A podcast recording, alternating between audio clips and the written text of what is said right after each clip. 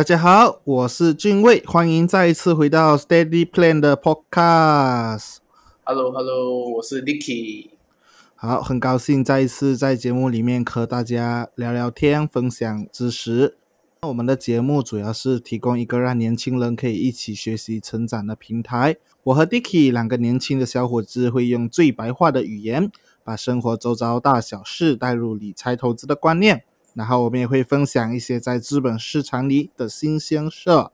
那么今天的主题呢，是大家非常非常喜欢的一个关于投资的话题啦，也就是坚持在低估的时候投资，会不会错过一些赚钱的机会？这个主题的原来呢，我们到时候会跟大家在后面再谈过。我们先来 review 上一期的内容。在上两期的时候，我们讲到了一个不会失败的戒瘾方法。我们首先从瘾这个方面去入手，然后我们去分析瘾到底是什么。在第二集的节目里面，我们也提供了几个可以让你一百八先成功的戒瘾方法啊！如果你听了过后你戒瘾不成功，欢迎你来打我们两个啦！啊，还没有听的朋友记得赶快去听。我们回来今天的内容，也就是坚持在低谷的时候投资，会不会错过一些赚钱的机会？那么听了今天的内容，你会有什么启发呢？那就是你一定会学会如何等待属于自己的机会，并且牢牢的抓住它。那么你的投资回酬就会很不错了。通过今天的节目，你听完，如果你应用在你的投资上面，你在往后的投资里面也可以变得更加的稳健。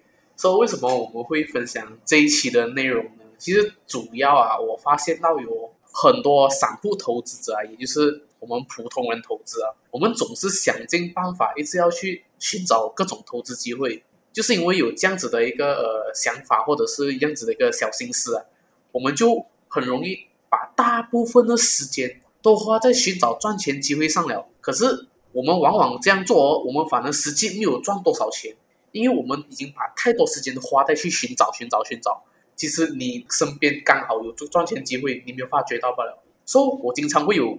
看到一个情况，就是很多人哦，他们经常哦吃在嘴里的，然后觊觎别人碗里的，什么意思呢？就是像我刚刚讲的，他不知道自己身边已经有了很好的投资机会，而且他们总是就按耐不住这种市场各种消息啊。或者是一些这这些新闻啊啊，影响他们投资判断，所以这也导致他们自己的投资策略哦漂浮不定啊，然后永远都不断的去寻找这个市场赚钱机会状态，可是又没有实现真正赚钱哦，因为你都一直在找，一直在找，可是身边就已经有了，可是你自己没有发觉到，你也没有耐心去看到自己的这个投资组合慢慢成长，这个就是我发现到很多人。会有这样的一个问题啊！哦，我非常赞同 Dicky 讲的。其实呢，在投资里面啊，大部分的机会不是去找出来的，而是等待出来的。所以，我们重新回到我们今天的主题，那就是坚持低估投资，真的不会错过机会吗？我的答案是当然会了。但是呢，投资的时间，如果你把它拉长来看，你会发现在投资里面。其实并不缺乏机会的，只要市场有在，哪里都有机会。那我们要做的只是需要等待属于我们自己的机会，并且牢牢抓住，就会赚到不错的回酬了。就好像你在现实世界里面做生意那样子，没有人能够保证所有的钱都可以把它赚完。假如你是一个老板，你这个也要赚，那个也要赚，其实是很难很难可以做到的。而且你也不一定有那个时间去赚来，你能够把你的一到两门的生意经营好，你已经是很厉害、很成功的一位了。投资也是一样的，你不可能赚完市场上所有的钱的。你比如你说，你股票这边你也要赚，基金你也要赚，啊，比特币那里你也要赚，然后房地产你也要赚，这么多的你兼顾的来嘛？其实是很难很难的。好在。市场并不缺乏机会，为什么我会这么说？我今天给你举个例子，在二零二零年三月，也就是去年的时候，疫情爆发，美股连续下跌，导致了垄断四次。著名的投资家了，巴菲特他也说，就是他投资了这么长时间以来，垄断四次是他活了这么久第一次看到，哎，也就是我们常讲的活久见。啊，我们很幸运啊，我们就刚刚开始投资，我们就可以见证了这个历史上的一幕啊，连续四次垄断啊，不是很常会有的，以后也不一定会有。那为什么我们会养成这个坚持低估投资的这个投资风格呢？很大的一点就是受到股神巴菲特或者是格雷厄姆那个价值投资理念的影响。啊，这种投资策略呢，会在投资某一家公司的时候，他会把未来的成长以及公司的估值都考虑进去，因为你会想的更多，考虑的更多，所以你会变得更加谨慎，变得更加怕死啊。俗一点来说的话，第二点就是因为你投资的钱是用你自己辛苦赚来的血汗钱来投资的，所以有的时候我们会分享给大家我们认为很好的、很适合大家投资的工具。或者机会等等啊，其实我们自己也是有在投资的，因为我们都知道大家的钱都是很辛苦赚来的，很辛苦才慢慢累积下来的，我们也不敢，就是说不敢去乱乱随便投资在一个我们完全不懂或者是完全不了解的东西上面。如果过于的冒险，亏钱的肯定是我们自己先嘛，是吧？你还没有亏钱，我们一定先亏钱的，因为你不一定会投嘛。但是我们推荐你的，我们肯定自己会投。这就是为什么我们不会用自己的钱去冒太大的风险。在投资里面，你一定要先把这个风险管理做好，然后才来谈回酬是多少。这也是我们与大多数的基金平台或者是私募基金经理不一样的地方。当然，有的人会好奇什么是私募的基金啊？这个在过后的节目里面也会更详细的分享给大家。讲完了这个理论啊，我们来听听真实的案例。所以，我们这边就由 Nicky 来跟大家来讲一个故事哈。今天我也是想分享一个案例哦，其实是一个真实案例来的。这近年来啊，中概股啊也大跌哦，其实它背后有故事哦。有时候可能市场大跌，可能是因为一些其他的原因。可是刚好这个故事它真的是呃很轰动当时的一些。呃，投资圈里面的人，所以就今天就专门就挖这个故事来给大家听，也就是因为中概股的这个大跌，开了五倍的杠杆的这个基金顾问，他的本金亏光。OK，接下来我会慢慢跟大家去讲。说近几年来啊，这个私募基金的经理哦，他们经常会拿客户的钱去冒险，也就是拿客户的钱去投资在一些高风险的这些呃。投资的产品，说那些私募基金经理啊，他们会把自己的基金的产品，他们集中投资在某一家上市公司的股票，然后把那个杠杆加大哈。我们俗话说就是借钱投资，用小钱来赚大钱啊。如果投资亏损了，其实基金的单位这个价值就会减少。简单来说，就是我们讲的优劣。好像我们平常投资股票那样，股票的价格是以单位 unit 来计算的。假设一个 unit 如果是两分钱，如果跌了十八仙，那么平均一个 unit 就变成一点八分钱了。这个原理它放在基金里其实是一模一样的。不过这些都没有关系，亏损的基金哦，他们可以做的一件事情就是清盘。啊，简单来讲就是啊，把这个基金关掉，啊，然后我们重新换新的一支基金来继续。就是说，今天啊，某某某一家基金公司因为亏损，它不能做下去了，他们就直接索性关掉它，然后就重新成立一个新的基金，然后放新的名字。其实里面的管理团队是一样的，而且况且来讲，他们成立这个新的基金，对我们来讲成本并不高。如果他押中的这个股票啊，基也就是基金经理他押中的股票大涨，那这个他就可以拿来去宣传嘛，去做 marketing 的，去做 promo，OK，吸引更多的投资者，让这个基金的规模变得更大。那么基金经理也可以拿到更加多的 commission，而且这种情况哦，近几年并不少见。二零二一年年初啊，也是类似发生这样子的情况，导致。中概股大跌，你看哦，因为海外的这个呃韩国的基金经理啊，他就是开了这个五倍的杠杆，也就是刚刚我前面讲的这个案例啊，他开了五倍的杠杆来去投资这个中概股，说因为哦开了杠杆，诶没有想到遇到大跌哦，可是他开了杠杆而爆仓，他被迫要卖出这些股票，而且在还没有爆仓之前哦，他其实可以收取很高的佣金的，因为他是私募基金经理嘛。那么投资人他们就投资很多钱，他们管理他们的资产的时候是有收取佣金的，还有收取一些管理费的。想要了解这个真实案例这个故事的话，那个故事讲真的是蛮长的。如果今天 podcast 讲的话，真的是可以差不多讲，差不多半个钟多，甚至是一个小时。所以对这个真实案例有兴趣的朋友们，你可以去谷歌搜索“中概股大跌背后的故事”，五倍杠杆，本金亏光。OK，你就搜索这个关键词，然后你就可以寻找相关的文章。这也是为什么，即使你不会投资股票都好，你想靠基金来帮你做投资哦，你还是要选对基金。因为尤其是刚刚我们所提到这个私募基金，普通人最好不要碰，因为其中它的这个核心的关概念就是哦，它没有任何惩罚机制。你看哦，你试想一下，当这个基金上涨。哇，这个基金经理就因为赚钱了嘛，就拿这个呃 commission。可是基金下跌的时候哦，你他自己本身又没有投入任何钱在这个基金里面，对于他来讲没有什么损失，我倒不如从头开个新的基金就好。